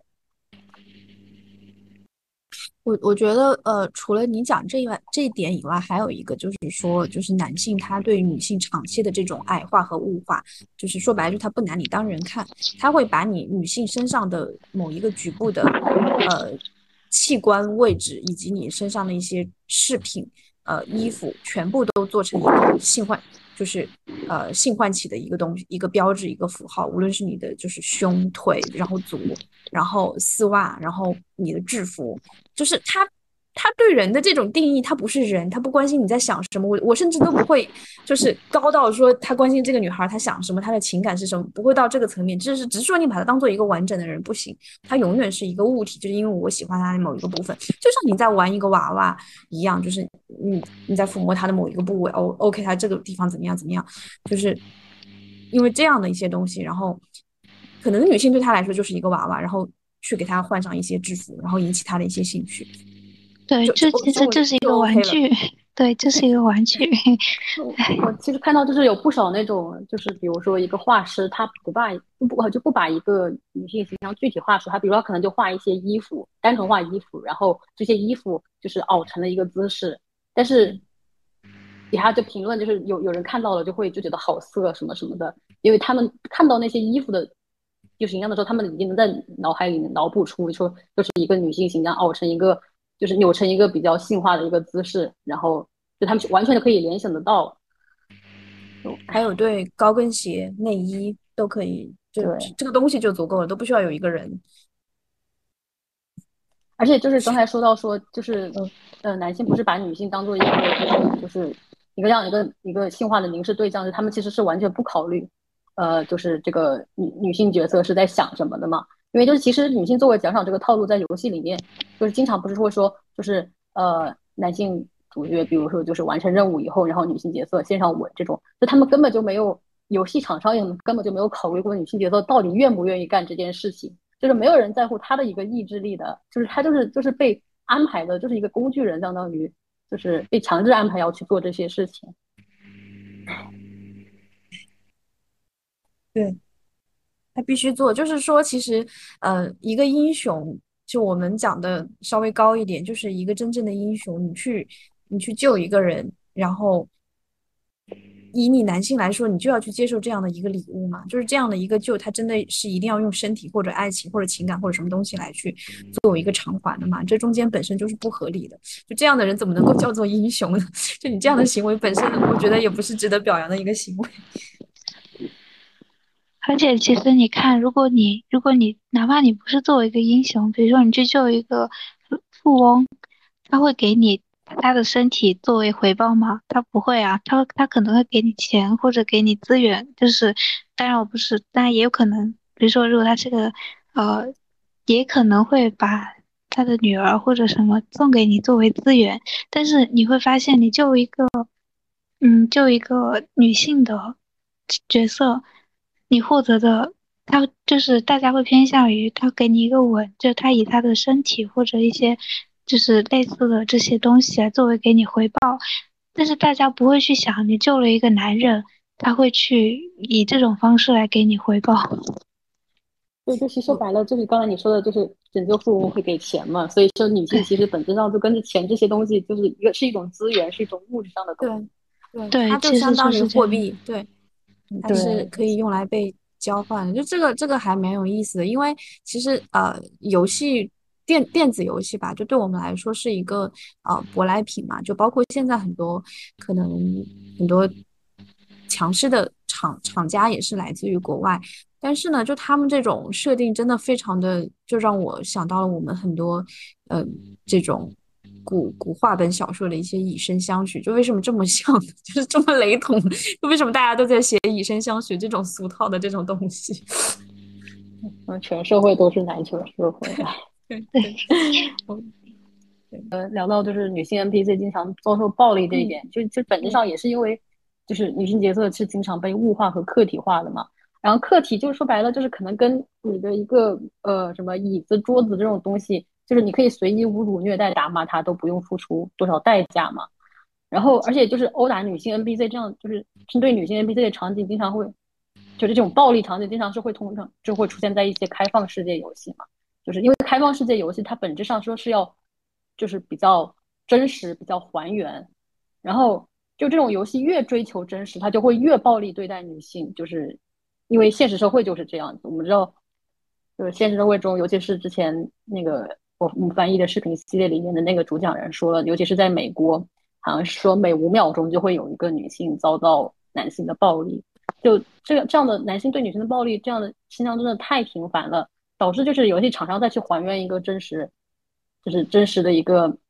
呃游戏环境的时候，他一定会把这个考虑进去，而且大部分游戏厂商就是。他是不会去考虑如何将针对女性的暴力以批判形式展现在游戏里的，他们就是单纯的复制，单纯的把它就是生搬硬套的搬过来。然后他们其实，因为游戏厂商他们制作游戏肯定也是目的是想着要赚钱的，他们其实是不敢去挑战说主流范式，就他们不敢把这些针对女性的暴力，比如说以另外一种批判形式展现出来，因为这会引起一些就是一些男性玩家群体的一些那个抵抗嘛，他们也不敢这样，所以。就感觉还挺悲哀的，因为我是觉得游戏这种形式的媒体，它天生其实有互动的优势，就是它可以就是成为一个助纣为虐的帮凶，但是它如果想办，就是换一个角度去以批判的形式呈现出来，它就能在改变这个女就是针对女性暴力的现状上，能提供一个很大的帮助。对，这它这个很有隐蔽性啊，就是它明明是嗯。去形成了一一种坏坏的倡导吧，就虽然他只是把这个东西放到了游戏里面，但其实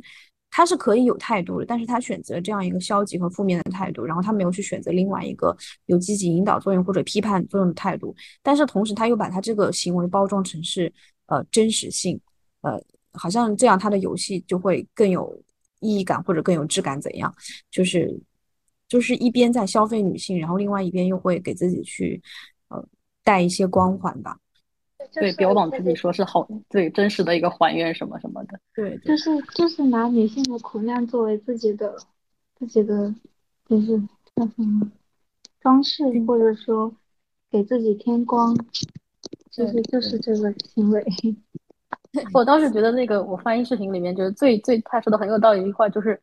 就是在其实游戏世界里面很多一些什么，不管是奇幻场景或者一些什么。呃，它其实都是会有一些很多超出三次元想象的一些设定的，尤其是经常我们不是会在在那个游戏里面看到一些违背什么物理定律的一些嘛？但是这种就是这种非现实的东西，就是大家都都不会去怀疑说啊，怎么就是有这么不现实东西在一个游戏里面？但是如果你这样一个开放世界游戏，尤其是类似像现在的那种还原，比如说像 GTA、像赛博朋克2077这种，就是是在。就是以当代现实，或者是就是以以现实为背景，或者是以呃未来不是很久的一个现实背景做，就是开就做那个这样的一个环境的一个这种游戏。然后如果你不去还原一些针对女性的暴力，大家就会觉得不还原。嗯，这个也是一个很神奇的行为。对，对啊。就是因为可能所有的游呃也不是所有的，就可能很多游戏都有这样的东西，以至于你对对于另外一个突然有一个游戏出现了，然后没有这部分设定就会很敏感。其实我们生活中很多真实的东西，它也并没有去原模原样搬进去，但是这部分大家就可以忽略掉。但是大家会，我一定要看到一些暴力的场景，好像这样才才算是一个不错的还原，就是好像会有这种这种感觉。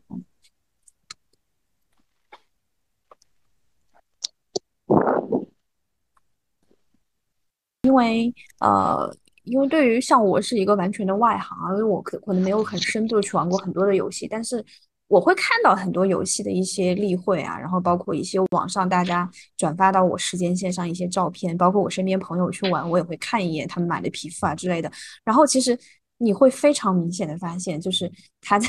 女性游戏形象和男性游戏形象，它这个外形形象设计上是非常不同的。对，然后女性至少我看到的，它几乎都是会非常去突出你的性别特征。对，然后而且在我看来，他们的这种呃所谓的装扮也好，还是说呃他们的这个配置也好，其实是不太能够呃支撑起一个战斗英雄这样的设定。就是这块这块，你们能不能也也也跟我们分享一下你的想法？嗯，啊，对，我是觉得这真的传统，就像乐乐说的，传统女性角色形象，其实就是他们的一个一。穿着都是不符合需求或者环境的，就经常你们看到，比如说大雪天，就是男性角色穿的就是很厚的羽绒服，然后全身上下一点不露的，然后然后然后女性角色这边反过来可能就是一个呃穿着短款上衣，然后穿着短裙的这种一个设定，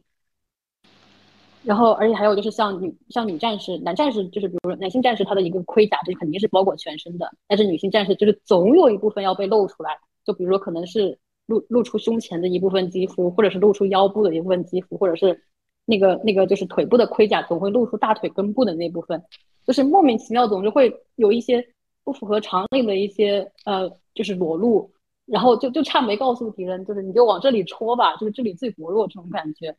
但我就是我是觉得就是服装的一个呃性化是不是就是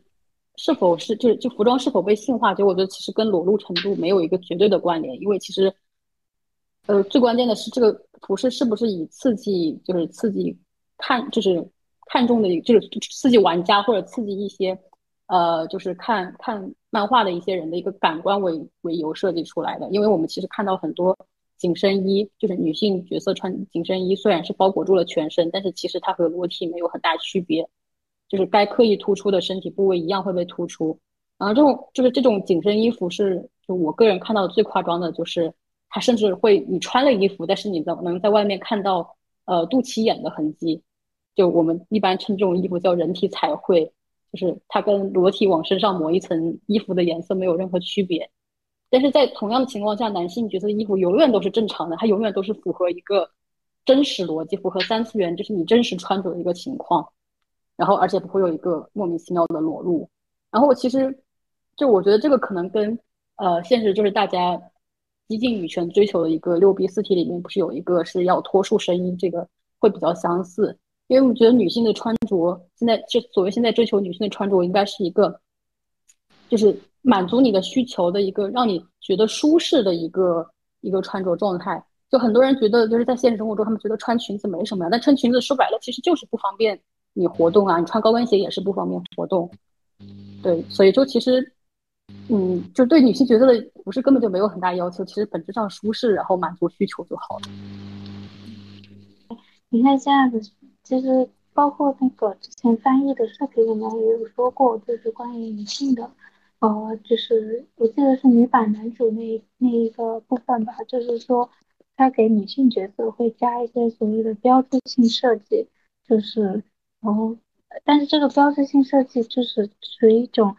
呃，也是加深了刻板印象的，比如说它的蝴蝶结，然后粉色，还有就是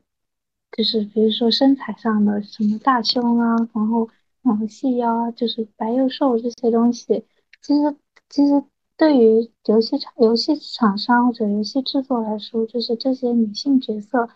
根本其实不应该有这些标志，就是游戏厂商其实。他那些制作方是他们在制作男性角色的，就是形象的时候，在设计这些的时候，就是他们是不会去想着啊，我要去性化，我要去给他上一个标志，呃，给他弄一些标志物显示他是男性角色。所以就是其实很简单，就是怎么设计，怎么设计女性角色，其实很简单，就是你。在对男性的形象设计的时候是怎么想的？你可以以同等的思维去对待这个女性角色，而不是去给他加一些乱七八糟的但是有害的东西。我觉得最简单的就是，比如说同样设计一个游戏里面，男性角色穿了什么衣服，你就把同样的衣服给女性角色就好了。就男性角色的衣服反就套过来，肯定就是大概率是没有什么问题的。对，就是你不要加那些乱七八糟的东西就好了。你基本是能想到的就是对，就是呃蝴蝶结或者他的嘴唇是红色的，或者是 高跟鞋，基本这样来区分。对，对，还有什么你喜欢粉红色的女角色，然后甚至包括还有性格，比如说她是一个呃很娇气啊，很就是呃那些这些。可能大众会认为女性女性有的那些，呃，就是那些性格特征吧，然后他会把这些加过去，然后来显示啊，她是个女性。但是他对男性是不会这样子做的，他是男性就不需要特别去标注啊，这是一个男人或者什么东西。所以就其实本质上，因为还是因为大家现在各种作品里面默认当一个。角色他没有提到他的性别的时候，默认他是一个男性角色，所以我们就之前就是之前我在关注另外一个就是绘画的一个就是女权绘画的一个 bot 里面有就是有我看到有姐妹投稿，就是说就是应该强调以后在虚拟创作中就是突出男性角色的一个呃他的一个特征，就是女性角色就是正常的一个呃正常的一个形态，但是你在对男性角色，比如说突出他的一个喉结的特征这种。就是我们现在应该像要要把把男性角色给分化出去，就是要想办法去标志标志他们，而应该要默认女性角色是我们以后一个创作中的一个默认形象。嗯，然后然后我我是突然想到，就是我因为我我在应该是在两年前还是什么时候，我看那个阿丽塔就是战斗天使，然后我我当时没有什么感觉啊，但是我的刚才就在几分钟前，我突然就觉得就是嗯嗯。就我不知道，其实我没有去做过统计，就是这种就是机械人的形象里面是男性更多还是女性更多？然后可能恰巧我我看到的是一个女性，我就会觉得她也是一个，嗯，就像 Siri 啊，她的声音是就是小度啊，她的声音也都是女性。哦，这个好像是因为呃，我觉得就是声音这点，好像是因为说普遍什么研究出来，女性的声音会更容易让人觉得有安全感，就是对对。更对，就是可能更能安抚一个人的情绪的那种感觉。嗯，然后就阿呃阿丽塔这个是因为我是觉得就是其实也是因为以前普遍的形象肯定就是呃是是男男性主角这种机械人会更多的，但是就是可能我不知道阿丽塔是什么时候的电影，我还没有看过这个。哦，二零一九年的上上映的，就是最近几年可能会有会有这种更多女性主角作为任何形象的一个。就是任何形象的这种作品出来，对，其实也是因为近几年以前还是可能会有这种的。嗯，那其实其实你讲那个声音更容易安抚，其实就是一个反向说，就是男性会更让人有危险性嘛，在家里面出现的话，出现男人声音就会觉得很吓人。是的，就默认有。其实说白了，对，呃，女性就是应该不应该把，就是我觉得，呃，女性形象就是可，就女性声音可能会更令有安全感，就是。就应该想办法把它变成一个女性的优势，而不是说，就很多人其实也会觉得，就是认为女性形象，女认为女性声音比较，呃，有安全感是一个很刻板的印象吧。但是我觉得应该想办法把这个作为一个女性的优势。对，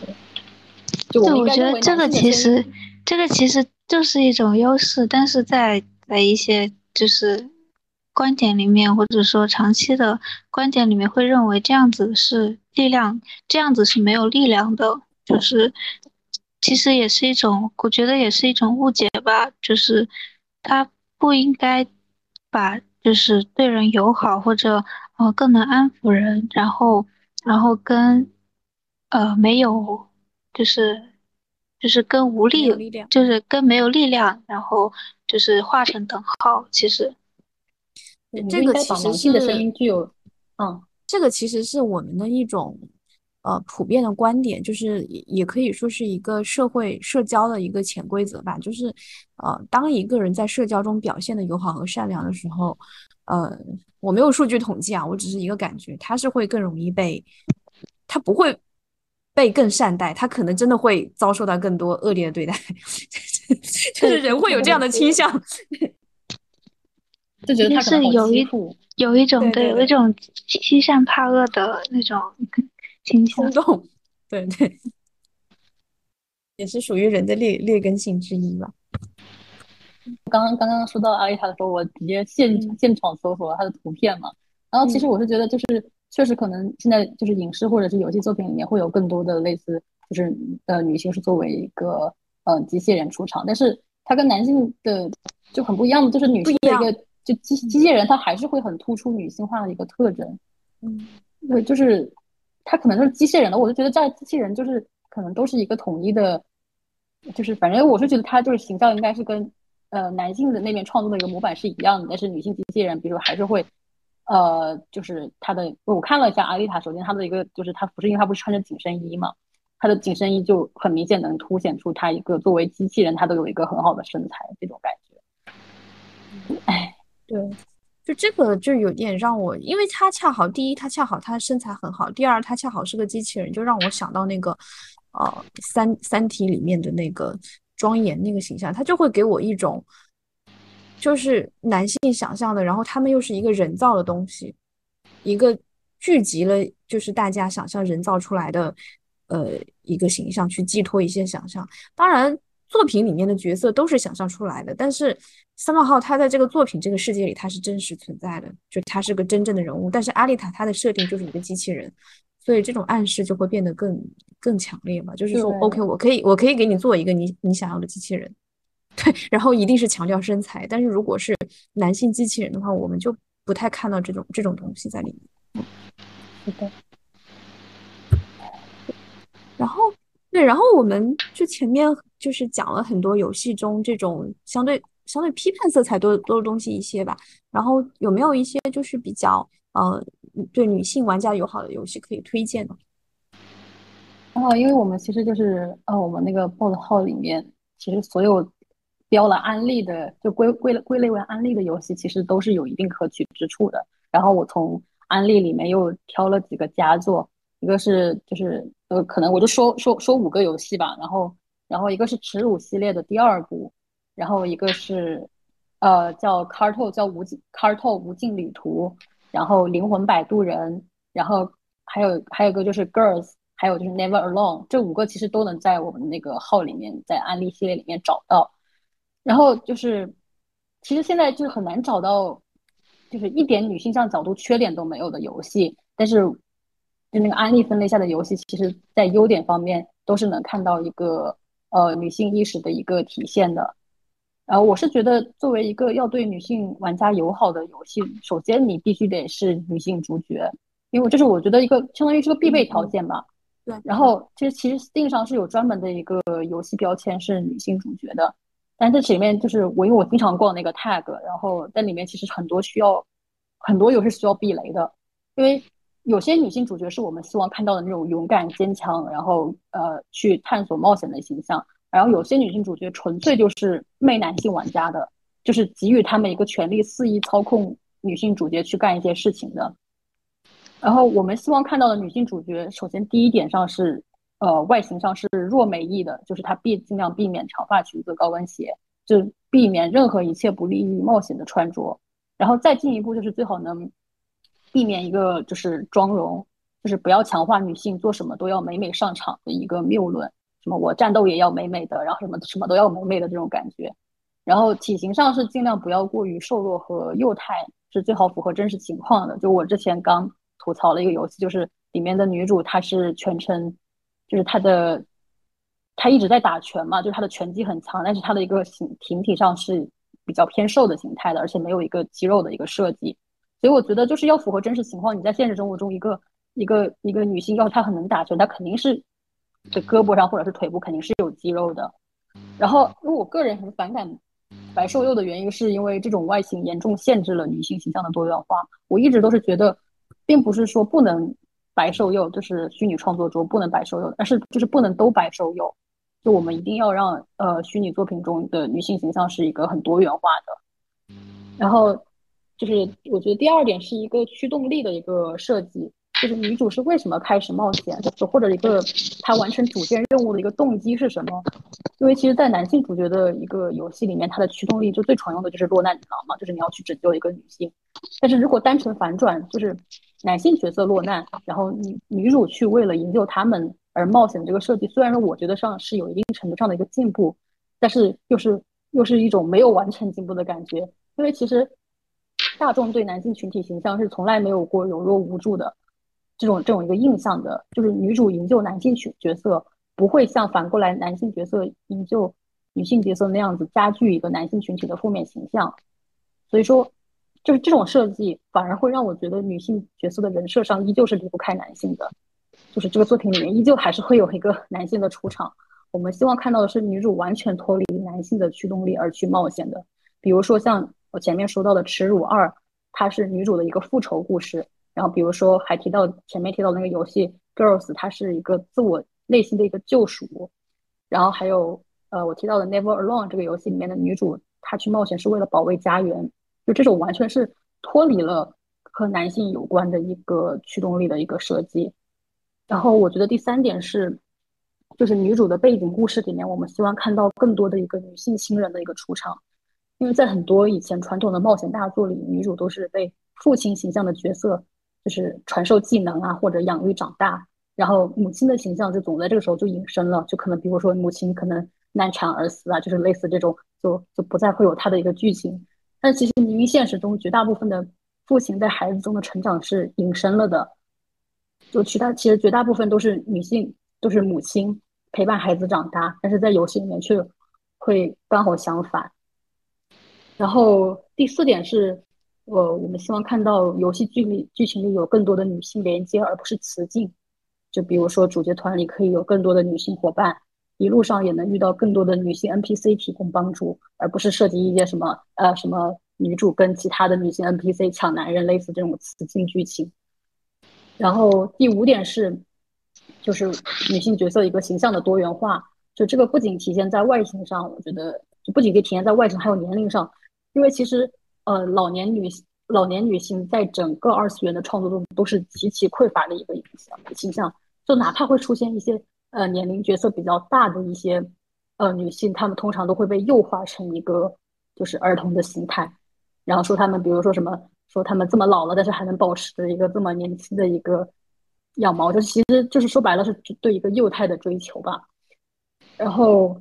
我觉得不仅在外形上和年龄上，还有就是。在掌握的技能上，就女性角色不应该被刻板化成奶妈的一个形象，最好是智慧型、无力型，全部都是兼备的。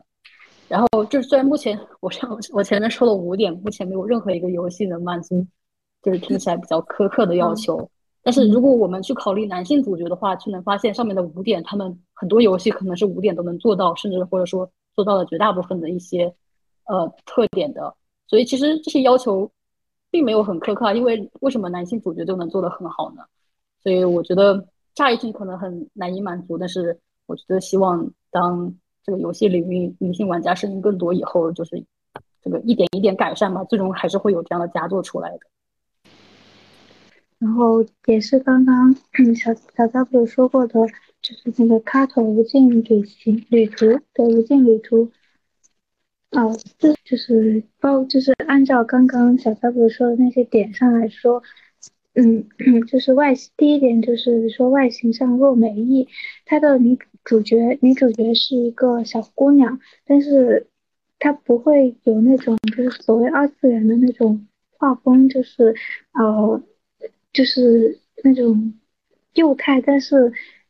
会可能对于。有些人来说会唤起他们的性幻想的那种形象，她就是一个普通的小姑娘。然后呢，第二点就是，就是她其实就是因为人物也比较少，然后她是没有过多的，或者说根本没有妆容，因为她的主线其实也是一个冒险的主线，然后妆容对于她来说是没有必要的。第二点是那个驱动力，第三点是那个背景故事里面。嗯，是，就是，就是我们的确看到了很多女性的亲人嘛，就是因为你看她的亲人其实就那么一个，就是她的姥姥，说她的爷爷，她的父亲，他在这个游戏里面是没有这种，嗯，没有这种设定的。第四点的东西，然后其实非要说的话，它的比较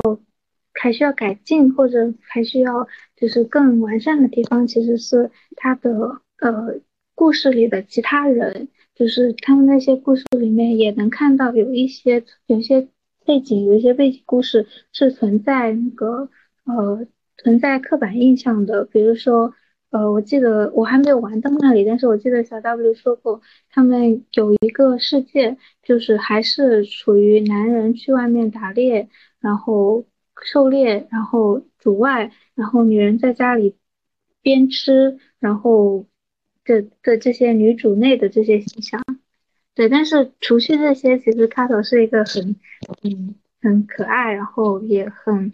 很不错的一个就是女性友好向的游戏。刚才就是聊到这个 Carto 这个游戏，它的一个就是呃，就是总结一下每一点的一个优点。就第一点就是这个这个女主她是不服美丽的，她就是穿正常穿着一个真实情况一个小姑娘一个小女孩，可能十十几岁一个小女孩在就是出去玩的一个一个一个穿着这样的一个形象，然后完全不带妆容，不知道是在呃真实环境中会有一个什么呃给什么儿童化妆，就很多厂商提就是。推出一些什么儿童化妆品，然后这里面这个呃女主是完全没有就是这些方面的一个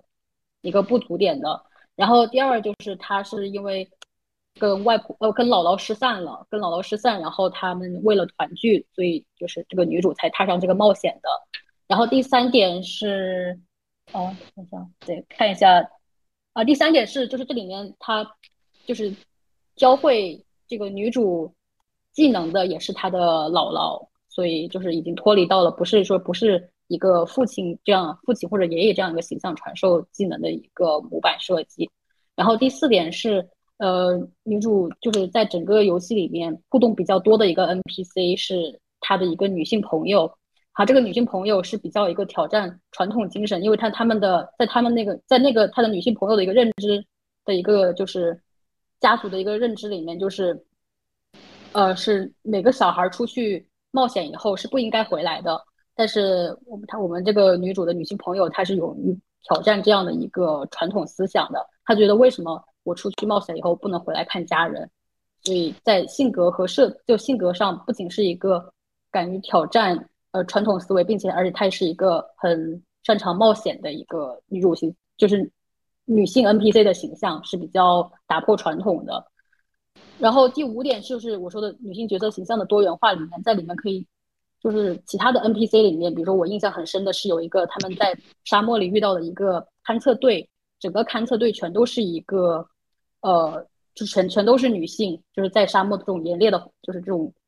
比较恶劣的一个环境下进行去冒险探索的，都还是呃女性的形象，就我觉得这个是比较好的一种表现。我觉得这里面可能，呃，我我自己会特别在意的是驱动力吧，因为就是其实包括很多美国那种大片，就是个人英雄主义大片，它上来都是要拯救世界的嘛，就是它是可以有一个完全脱离于这种性缘关系的一个另外的一个世界存在，但是女性无论如何她。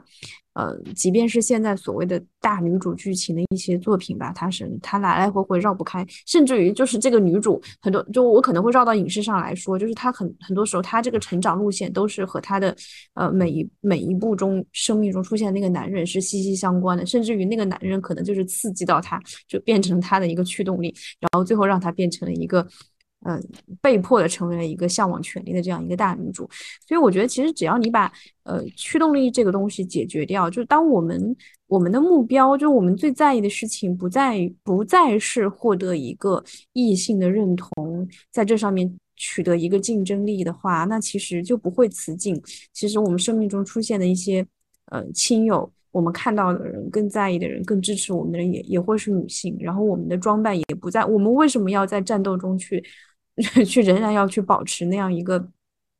美丽的形象，就完全完全没有必要。就是就包括我现在也觉得，就是这这这其实回到之前讲的那个，就是呃三次元对二次元的一个一个所谓的呃互相的影响吧。就是其实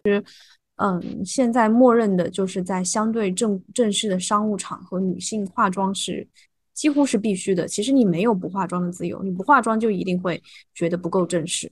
嗯，但男性是 OK 的，男性可能洗把脸就就行了。嗯，我我这个这个特别有体体会，就是我之前因为我现在不是我说我刚本科毕业嘛，然后我在申请研究生的时候，就是会遇到一些面试场景嘛。然后我的中介给了我一个面试的一个提醒，里面就说到，就说呃，女性最好化个淡妆，然后怎么怎么整理自己的一个呃服饰，反正就这个关于女性的一块写了两行，但是男性很简单，男性干净整洁就好，就这么几个字。嗯 嗯嗯，对对，就是现在很多人他在争取什么女性有化妆的自由，但事实是我们没有不化妆的自由。对，没错，对 对。哦，然后刚才说到。哦哦，刚才说到就是我说很多不管是影视剧还是游戏里面，不是经常会有就是比如说女性角色的一个死亡，然后激起然后女主的一个什么，比如说复仇心理也好，反正就是这样的一个设计嘛。就我觉得就是这个设计其实也是我觉得需要去避免的，就是因为它存在可能会有一存在一种虐女的现象。但是我很喜欢看到男性配角的死亡，然后机器就是导致女性角色的成长这种，我就很想看到。嗯。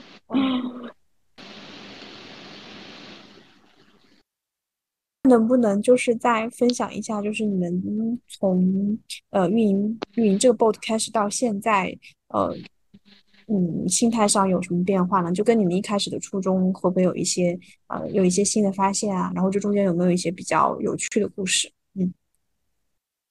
哦，现在目前就是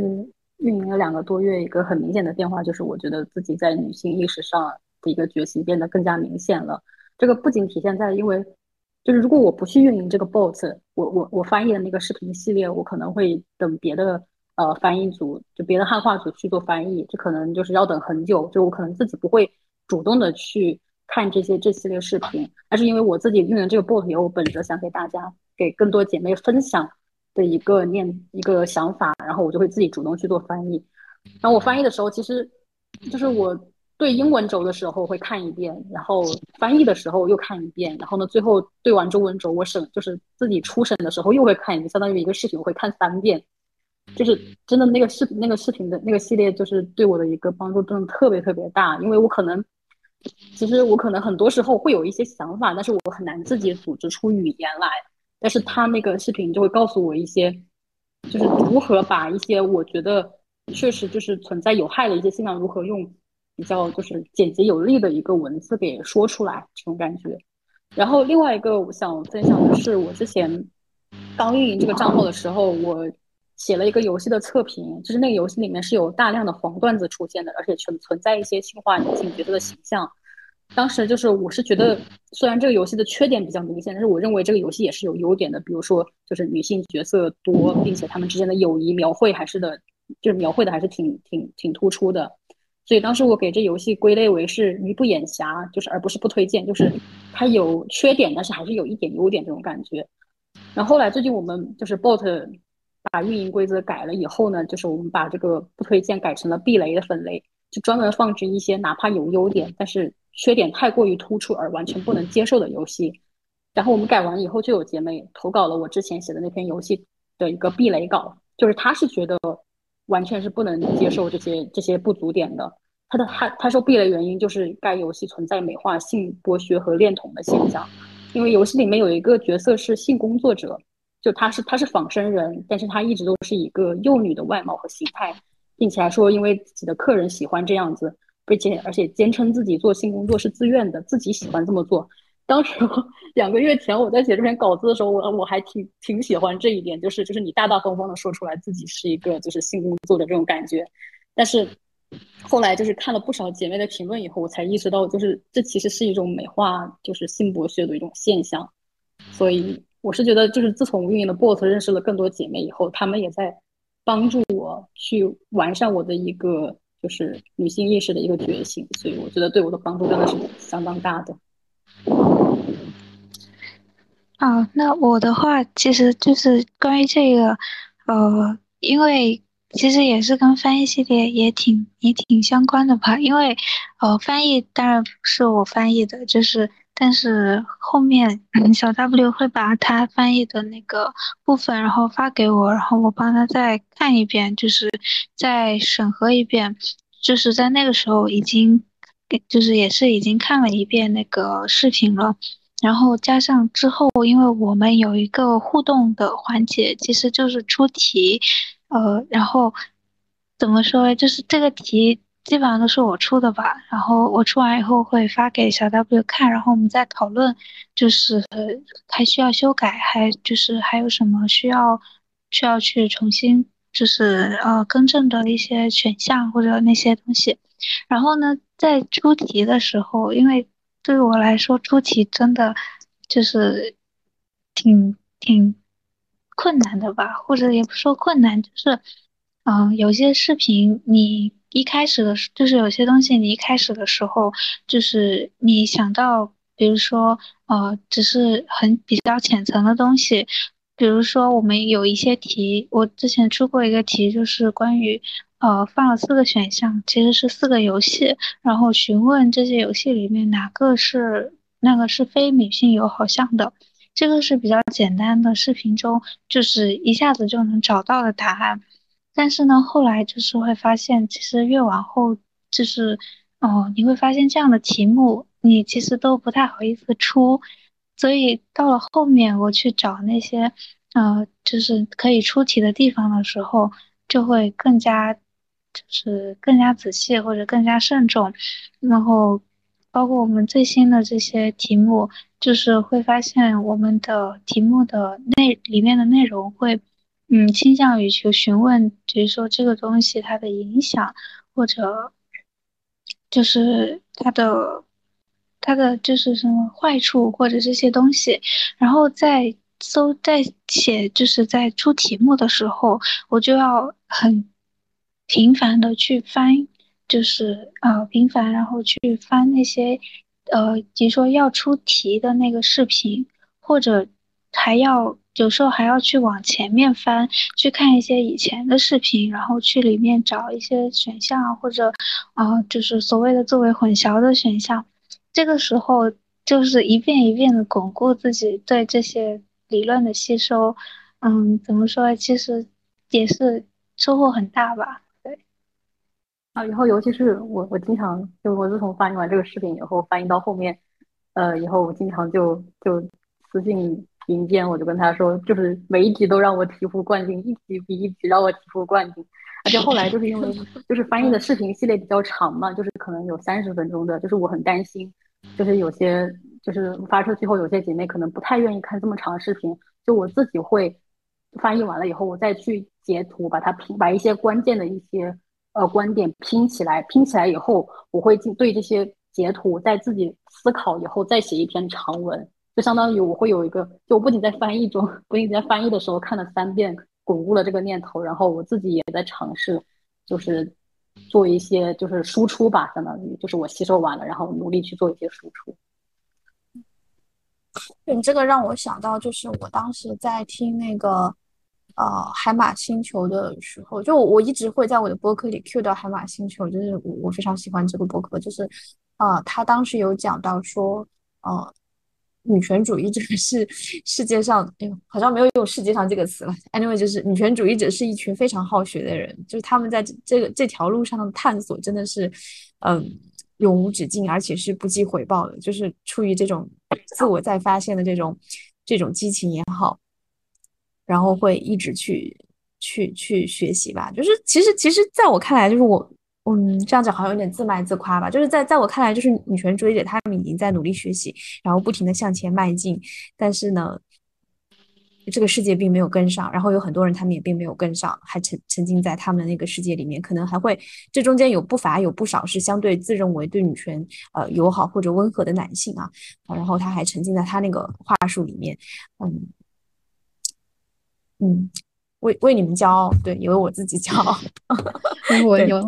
嗯，就是觉得，就是真的，反正自从觉醒的女女女性意识以后，真的会让比以前变得更去好学吧。因为我是觉得，就是虽然说大家就是女权女权这个圈子，大家总是觉得不要去支教，就是因为会浪费自己的一个时间和一个就是情绪。但是就是你很难不避免的时候，就是想去嗯拉更多的姐妹一把吧。这个时候我是觉得，你只有自己的一个观点的一个就是基础会比较强大，你才会能更好的去做输出。所以我觉得可能也是我们不断的想去学习、想去提升自己的一个动力。嗯，对，我觉得在支教这个事情上，我的看法是，其实你可以区分一下对象，就是因为有很多人，我会看到很多人，他他自己在情感上他是非常支持很多呃权主义者代表他们的一些诉求的，但是他可能在理论上他会被另外一套话语去呃蒙蔽，他转不过那个弯来，他其实他也在寻找那个理论，他他他在为自己的一个行为去做支撑，但是。我们现在主流的这套道德的这种话语，就让他会不停的自我攻击。他其实是想要去找到这样一个东西，那我们当然去要去和他去交流，然后其实也是互相学习，可能也会从他身上去学到一些东西。这里面有就是知识层面的交流，也有情情感层面的交流，就是呃更多女性友谊的达成嘛。然后对，但是有另外一部分人，就是显然就是就是其实他的利益已经和这个另一波人。深度绑定了，他是利益层面的绑定，我们是没有办法去拆拆开这个利益绑定的，那那就是另外一说了。对我我我是这样想这个问题的。对对对，我是觉得就是当你 支教的时候，其实是很能明显看到有些人是愿意就是讨论的，有些人是完全不不 care 你在说什么，他就坚持自己的一个观点的。对对，然后这种讨论本身也很无效，你说来说去，最后就发现其实已经。讲道理的部分已经说完，剩下都是一些情绪的东西，就没有必要再就讲到这种程度还没有结论的话，就没有必要再讲下去了。嗯，对。行，然后我们今天就，我觉得是一个骄傲骄傲的 ending 吧。就我每期会有一个 ending，是的，是的，我们要为自己感到骄傲。对对对，因为这个事情很好，其实，嗯。我我工作年时间比较长了嘛，就我我告别大学的时间也比较长，就是其实，呃，愿意用自己的时间精力去做这样一件事情，跟，嗯，然后包括女权主义者的学习也是，就。呃，很多人会学习，但是大多时候人的学习都是自立的，他可能会指向一个更直接的、更更短期的一个你可以看得到的利益。但是女权主义者学习不是，他们是一方面当然是追求一个整整个女性群体的一个利益啊，但另外一方面他们也是相当无私，就是在追求一个我们看起来会更更美好的世界，更值得向往的一个呃理想的世界。嗯，所以我觉得还是很骄傲。嗯。对，谢谢两位，没错，谢谢谢谢，嗯，好好，感感谢感谢，嗯。